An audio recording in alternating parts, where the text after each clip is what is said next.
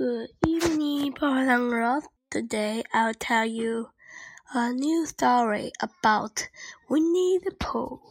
Okay, let's begin the story. In a little house deep in the hundred acre wood, a very round bear named Winnie the Pooh was doing his swimming exercise. He was breathing deep when, all of a sudden, he felt his tummy rumble. Oh my, said Pooh, this up and down is making me hungry. Pooh hurried to the cupboard and got out his honey pot.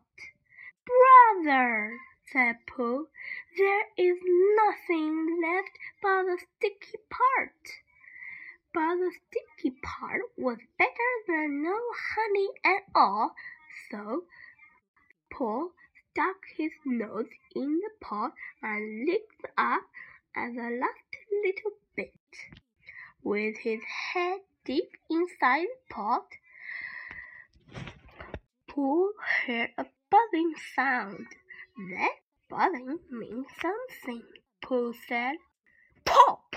He pulled his head out and saw a bee fly out his window. Buzzing means bees, said Pooh. And where there are bees, there's usually honey. Pooh followed the bee through the hundred acre wood, and he came the foot of a very tall tree. He looked up and saw the bee buzzing around the hole. Honey, said Pooh, and began to climb. He climbed and he climbed all the way up the tree, all the way up to the hole. As Pooh leaned forward, the branch began to bend, and morning the more branch bent, until the could almost reach honey. He leaned just a little bit and more, and snap! when the branch and down fell Pooh, and bounced from branch to branch to branch and he ran up the branches and landed head first in a brush. Oh my, said Pooh, rubbing his short head.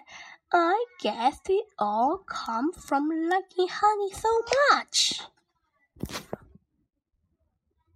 Do you want to know what happened next? Next story I will continue. Goodbye. Thank you for listening. See you next time.